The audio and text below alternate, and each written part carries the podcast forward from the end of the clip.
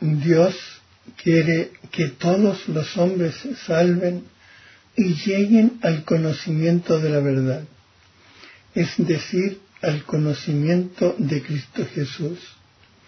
Es preciso, pues, que Cristo sea anunciado a todos los pueblos y a todos los hombres, y que así la revelación llegue hasta los confines del mundo.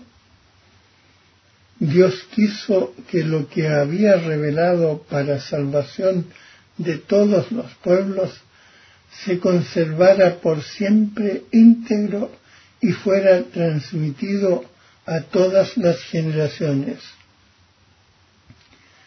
Cristo nuestro Señor, en quien alcanza su plenitud toda la revelación de Dios, mandó a los apóstoles predicar a todos los hombres el Evangelio como fuente de toda verdad salvadora y de toda norma de conducta, comunicándoles así los bienes divinos, el Evangelio prometido por los profetas, que él mismo cumplió y promulgó con su voz. La transmisión del Evangelio, según el mandato del Señor, se hizo de dos maneras.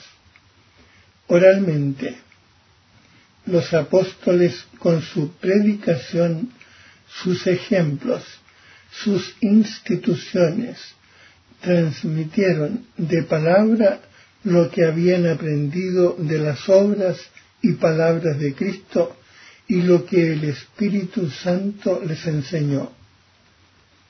Por escrito, los mismos apóstoles y los varones apostólicos pusieron por escrito el mensaje de la salvación inspirados por el Espíritu Santo,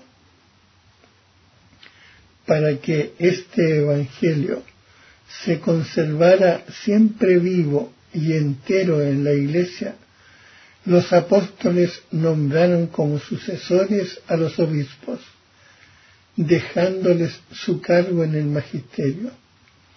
En efecto, la predicación apostólica expresada de un modo especial en los libros sagrados, se ha de conservar por transmisión continua hasta el fin de los tiempos. Esta transmisión viva, llevada a cabo en el Espíritu Santo, es llamada la tradición en cuanto distinta de la Sagrada Escritura, aunque estrechamente ligada a ella. Por ella la Iglesia con su enseñanza, su vida, su culto, conserva y transmite a todas las edades lo que es y lo que cree. Las palabras de los santos padres atestiguan la presencia viva de esta tradición, cuyas riquezas van pasando a la práctica y a la vida de la Iglesia que cree y ora. Así, la comunicación que el Padre ha hecho de sí mismo por su verbo en el Espíritu Santo sigue presente y activa en la Iglesia. Dios que habló en otros tiempos sigue conversando siempre con la esposa de su Hijo amado.